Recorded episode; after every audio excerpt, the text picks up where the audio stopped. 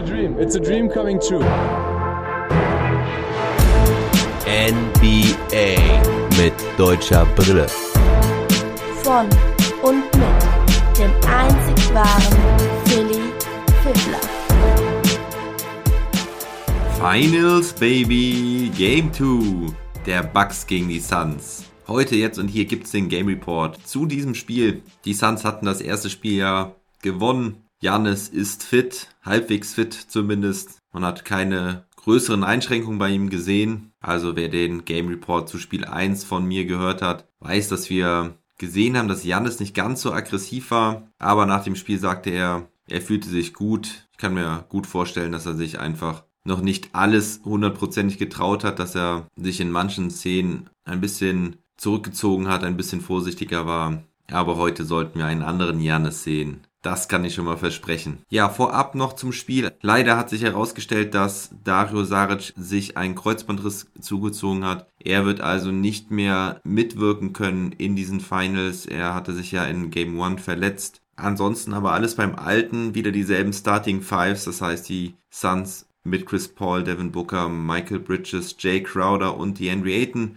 Die Bucks mit Drew Holiday, Chris Middleton, PJ Tucker, Giannis und Brooke Lopez. Und Holiday war direkt mal viel aggressiver zu Beginn des Spiels. Er hatte im letzten Spiel ja, glaube ich, nur neun Würfe abgefeuert. Viel zu wenig für die dritte Option der Bucks. In den ersten zweieinhalb Minuten hatte er direkt mal hier vier Würfe, davon hat er zwei getroffen. Janis gleich mit drei Dunks in den ersten Minuten. Da war ein schöner Putback dabei. Aber sonst suchte er auch wieder den Weg in die Zone. Vor allen Dingen im 1 gegen 1 war er schon in Spiel 1 schwer zu stoppen. Die Bucks sowieso dominant in der Zone. Von den ersten 18 Punkten der Bucks 16 in der Zone gingen dann auch direkt mal in Führung. Außerdem blockt Janis Chris Paul. Die Defense von Holiday gegen Paul. Holiday sollte ihn also heute primär verteidigen. Letztes Spiel war da ja noch ziemlich oft PJ Tucker dran. Dazu die Help Defense von Jannis. Das ist wirklich sehr stark. Doch die Suns kommen durch ihre Rollenspieler ins Spiel. Die treffen nämlich direkt mal ein paar Dreier. Bridges gleich mit zwei aus der Ecke und Crowder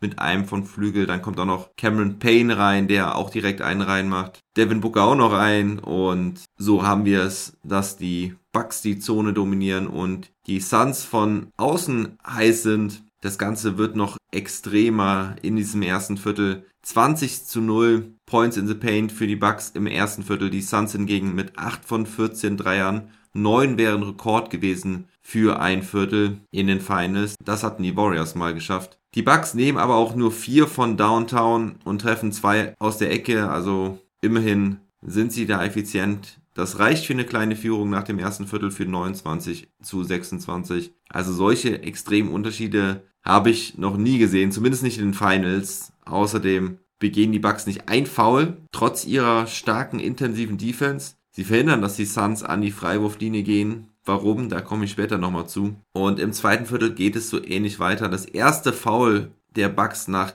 gerade mal 16 Minuten. Chris Paul kommt dann so langsam in Fahrt, hatte wieder ein schwaches erstes Viertel, wieder ganz ohne Punkte. Der alte Mann braucht wohl ein bisschen länger, um sich warm zu spielen. Und Janis geht ein paar Mal an die Freiwurflinie jetzt, kann nicht mehr so problemlos unterm Korb wüten. Natürlich zählen die Fans wieder die Sekunden hoch, aber Janis ist wohl ein bisschen schneller geworden. Schlechter oder besser scheint er dadurch nicht zu werfen, auch wenn er mal wieder einen Airball einstreut. Doch die Quote heute sollte okay sein. Aber so langsam schaffen es die Suns eben die Zone zu verteidigen, halten also vor allem Janis gut vom Korb weg und Middleton und Holiday, tja, die treffen einfach nix aus der Distanz oder überhaupt, weil auch unterm Korb sind sie nicht wirklich erfolgreich. Holiday kann nach dem guten Start nicht weiter glänzen, ist nun bei 3 aus 14, Middleton bei 2 aus 10, 12 Offensivrebounds der Bucks insgesamt helfen dabei, sie offensiv zumindest etwas am Leben zu halten. PJ Tucker und Brooke Lopez machen einen guten Job.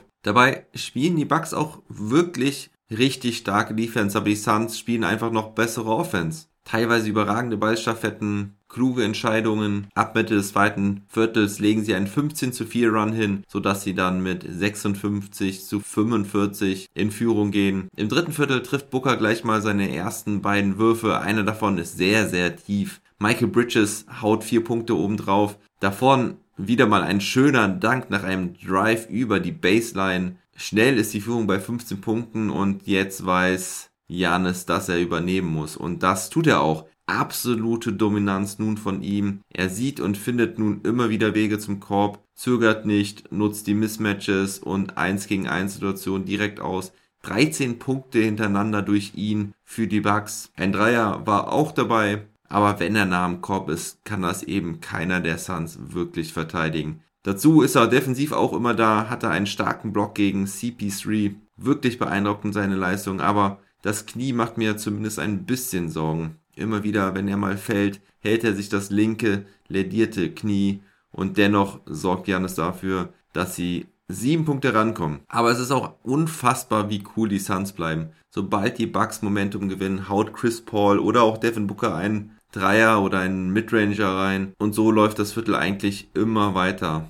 Janis holt nun auch noch Offensiv-Rebounds, wird dann aber immer gleich gefoult, bevor er einen Putback ansetzen kann. Da kommen dann alle Suns-Spieler ran und greifen ihm an die Arme. Seine Freiwürfe macht er aber nun auch recht gut und er erzielt in diesem Viertel wahnsinnige 20 Punkte. So viel hatte er noch nie in den Playoffs in einem Viertel und so viel hatte noch nie einer in den letzten 28 Jahren in den Finals. Damals war es ein gewisser Michael Jordan mit 22 Punkten. Gegen wen? Ja, wer war 1993 in den Finals? Überlegt nochmal. Die Suns. Und im letzten Angriff der Bucks hätten es sogar vielleicht noch 22 werden können. Aber die Refs entscheiden sich auf Offensivfoul von Janis. Knappe Entscheidung hätte auch Blocking-Foul von Craig sein können. Der verletzte sich allerdings bei dieser Situation am Knie. Er wird vom Feld getragen, kommt nicht wieder zurück. Hoffen wir, dass er nach Saric nicht nun auch noch fehlen wird und sich was Schlimmeres zugezogen hat. Sportsmann Janis wünscht ihm da gleich gute Besserung. Schön zu sehen, was für ein fairer Sportsmann er ist. Mo Wagner lässt an der Stelle grüßen mit der Kopfnuss, die er mal von ihm bekommen hat. Aber nee, Janis wollte sicherlich nicht Craig verletzen. Wie gesagt, hätte man auch als Blocking Foul werten können. Aber das ist natürlich bitter für die Suns. Gute Besserung an Tory Craig. Wir wollen nicht noch einen weiteren verletzten Auswahl haben. Ja, und die Suns halten die Bucks also ein bisschen fern. 88 zu 78 nach drei Vierteln. Die Bucks kommen nun jetzt aber mal auf fünf Punkte ran. Jannis mit einem starken Block gegen Bridges. Das ist schon sein dritter Block an diesem Spiel. Lopez kann im Fastbreak den Alley verwandeln, aber beim Block von Jannis ist er etwa entweder etwas umgeknickt oder hat sich leicht gezerrt. Also wieder mal Sorgen um Jannis. Er geht zur Behandlung kurz raus. Es scheint aber nicht ganz so schlimm zu sein, denn nach einem Timeout ist er wieder da. Aber in der Zwischenzeit haut Booker mal wieder ein paar Dinge rein. Es ist unglaublich, wie cool dieser Typ ist. Der spielt seine ersten Finals und bleibt hier absolut cool. Drei Dreier von ihm in kürzester Zeit. Absolut abgebrüht. Über Lopez, über Middleton ist ihm alles egal. Und wie vorhin auch schon, immer wieder diese Antworten der Suns. Scheint ihnen alles nichts auszumachen. Nicht nur Booker ist cool, sondern das ganze Team bleibt entspannt, der Trainer bleibt entspannt, keine Hektik, keine Panik. Sie spielen ihren Stiefel runter. Ich bin gespannt, ob sie auch den nächsten Angriff auf die Führung wieder abwehren können. Jannis hört nämlich auch nicht auf. Er sollte ein legendäres Spiel haben. B Legendary, das hatte Devin Booker auch auf seinem Schuh stehen und das war er auch heute, aber Jannis eben auch. Diesmal Jannis mit einem Dirk Nowitzki One-Legged Fadeaway. Es sind nur noch ein paar Minuten zu spielen. Aber ja, die Suns, sie antworten schon wieder. CP3 trifft wieder einen Dreier. Da hatten die Suns vorher zweimal den Offensivrebound geholt. Bridges macht wieder ein paar Punkte. Crowder, einen Midranger mit der Sirene. Da hatten sie vorher echt gut verteidigt, aber das sind diese bitteren Dinger, die die Bucks immer wieder schlucken müssen. Und so können die Bucks nicht mehr entscheidend drankommen. Michael Bridges macht gefühlt 8000 Freiwürfe in den letzten 3-4 Minuten, die er alle trifft. Aiton holt noch ein paar wichtige Rebounds in diesem Schlussabschnitt. Chris Paul leistet sich ein paar Turnover, aber es reicht eben, weil die Bucks auch keine entscheidenden Dinger mehr treffen können. Drew Holiday macht zwar ein paar Punkte und auch Pat Connaughton trifft noch ein paar, der im vierten Viertel die gesamten zwölf Minuten auf dem Feld steht, aber da kommt einfach zu wenig von Chris Middleton und die Hilfe von Holiday kommt auch zu spät. 118 zu 8 der Endstand, 2-0 Führung für die Suns, beide Heimspiele gewonnen. Jannis hatte wirklich eine Wahnsinnsperformance mit 42 Punkten, 12 Rebounds, 4 Assists, 1 Steal und 3 Blocks. Traf 15 aus 22. ein von fünf Dreiern, also wenn man die abzieht, sind es 14 aus 17. Freiwurfquote lag bei 11 aus 18, das sind 61,1 Prozent. Und während die Bucks mit 10 Punkten verlieren, hatte Janis ein positives Plus-Minus-Rating von plus 3. Das zeigt auch, wie stark er gespielt hat und wie wichtig er für die Bucks war. Er spielte 40 Minuten, 8 Sekunden. Ich glaube, heute kann man Coach Bud keinen Vorwurf machen, dass er seinen Star 8 Minuten draußen ließ, gerade mit dem Hintergrund mit dem Knie und dann kam ja auch noch diese Knöchelgeschichte dazu. Also er sollte nicht alles aus ihm rauszehren, so wie er abgeliefert hat, brauchte er auch ein paar Pausen und das Knie sollte man sicherlich auch nicht überstrapazieren. Ja, und trotz der Niederlage sage ich auch, dass Jannis der Spieler des Spiels ist. Übrigens in Game 1 hatte Jannis ja auch schon ein positives Plus-Minus-Rating trotz der 13 Punkte Niederlage.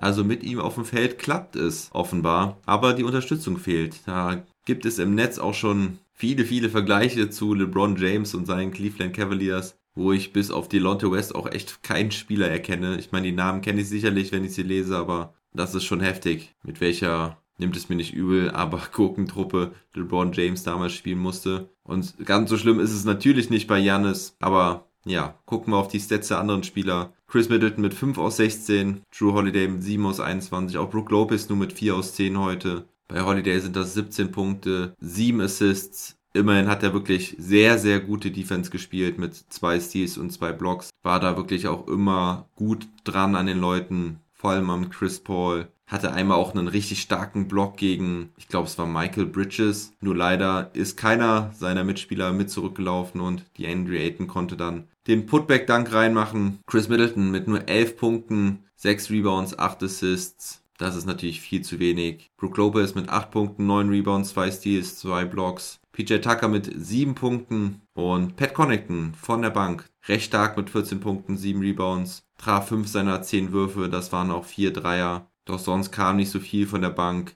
Bobby Portis spielte nur 4 Minuten, Brent Forbes 5. Beide trafen einen Wurf, aber sind halt defensiv extrem anfällig. Und bei den Suns war Michael Bridges heute schon der beste Mann, kann man eigentlich sagen. 27 Punkte, 7 Rebounds, ein Assist, ein Steal, traf 8 aus 15, wobei der beste Mann ist vielleicht ein bisschen übertrieben. Sagen wir, er war auf jeden Fall der X-Factor der Suns, traf eben halt auch alle seine 8 Freiwürfe. Devin Booker allerdings mit 31 Punkten, 5 Rebounds und 6 Assists, traf 12 aus 25, starke 7 von 12 Dreiern. Chris Paul mit 23 Punkten, 8 Assists, aber auch 6 Turnovern heute. Wurfquote 50% bei 20 Versuchen. DeAndre Ayton mit einem Double-Double, 10 Punkte, 11 Rebounds, 2 Blocks und 3 Steals. Jake Crowder 11 Punkte, 10 Rebounds. Insgesamt haben die Suns 26 Assists, was ein starker Wert ist. Dabei auch 7 Steals und eine Wurfquote von 48,9%. 43 aus 88, aber vor allem die Dreier 20 aus 40, das sind 50%. Dabei haben die Bucks es echt gut geschafft, die Suns von der Freiwurflinie wegzuhalten. Da gingen sie 14 Mal an die Linie, trafen 12 und ich hatte es ja eben schon angedeutet. Das ist auf jeden Fall auch ein Schlüssel für die Bucks, die Suns von der Freiwurflinie wegzuhalten, denn sie treffen 87% von der Linie. Das ist das Beste, was die NBA Playoffs Historie je gesehen hat. So berichtet es zumindest ABC und dennoch gewinnen die Suns mit 10 Punkten Vorsprung. Ja, vor allem natürlich wegen den Dreiern. Die Bucks treffen nämlich nur 9 aus 31, das sind 29 Prozent. Und am Anfang sah es echt so aus, als könnten die Bucks vielleicht was besser mithalten heute oder eventuell sogar auch gewinnen. Doch diese Dominanz in der Zone ließ natürlich irgendwann nach. Dreier von Downtown konnten die Bucks nicht wirklich heiß laufen und die Suns spielten ihren Stiefel runter, das ganze Spiel über sehr, sehr konstant. Keine größeren Schwächephasen. Hier und da gab es vielleicht mal einen 7-0-Run für die Bucks, aber die Suns können solche Dinge halt dann auch einfach mal mit zwei eigenen Dreiern beantworten. Das Duell in der Zone 54 zu 28 für die Bucks, Fast Break Points 17 zu 7 für die Bucks, aber das Resultat ist bekannt und Middleton und Holiday müssten einfach besser performen offensiv. Sonst klappt das nicht. Ja, das nächste Spiel ist am Sonntag, also in der Nacht von Sonntag auf Montag. Die Bucks lagen ja schon mal 2-0 zurück gegen die Nets und haben das dann nochmal gedreht. Also bin ich guter Dinge, dass wir noch eine spannende Finalserie bekommen. Die zwei Spiele haben auf jeden Fall Spaß gemacht in Phoenix. Jetzt hoffe ich darauf, dass die Fans von Milwaukee Middleton und Holiday zu besseren Leistungen antreiben können. Vielleicht kann Coach Bud ja auch noch Lösungen finden, wie sie Booker und Chris Paul ein wenig weiter einschränken können. Auch spannend wird die Frage sein, ob Michael Bridges weiter so einen guten Impact haben kann, ob Janis vielleicht nochmal eine Schippe drauflegen kann. Ist auf jeden Fall gut, dass er sich jetzt drei Tage ausruhen kann. Ja, und die Suns müssen nur noch zwei Siege holen, um die Championship das erste Mal in der Geschichte nach Arizona, nach Phoenix zu holen. Das war's mit dem Daily Pod. Am Sonntag wird's einen Trash Talk Table geben mit einem neuen Gesprächspartner. Ich will aber noch nicht zu viel verraten. Am Montag gibt's dann einen Game Report zu Game 3. Und bis dahin wünsche ich euch ein schönes Wochenende. Ich freue mich über jegliche Unterstützung und Feedback. Wie ihr mich unterstützen könnt, findet ihr in der Episodenbeschreibung. Also bis dann. Never stop ballin'.